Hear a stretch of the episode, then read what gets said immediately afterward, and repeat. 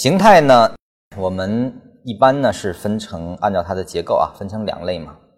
刚才说了，是由于它的三种上涨、下跌和整理的三个演变过程，我们把它分为顶底和中继。顶底结构呢，根据一些形态特征呢，我们又分 M 头、W 底啊、头肩底、头肩顶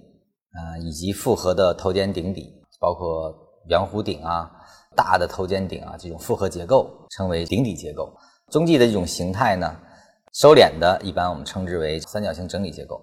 还有扩散的三角整理结构。那么就是扩散三角形整理，这是一种扩散结构啊，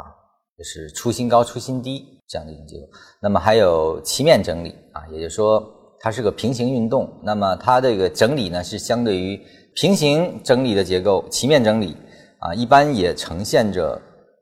其实是速率改变啊，你比如说上涨接一个向上齐面整理，其实就相当于上涨加缓涨再加上涨的结构；下降齐面整理呢，就是上涨加一个缓跌再加一个上涨的结构，其实是这样去定义的。那么我们为什么要做形态的一些分析呢？加入了形态分析，加入了其他维度，比如说顶底的这种它的情绪、市场的情绪变化，包括量能的变化。是为了增加整理结构转换成单边运动的时候的一个确认性，其实是为了增加这种确认性的。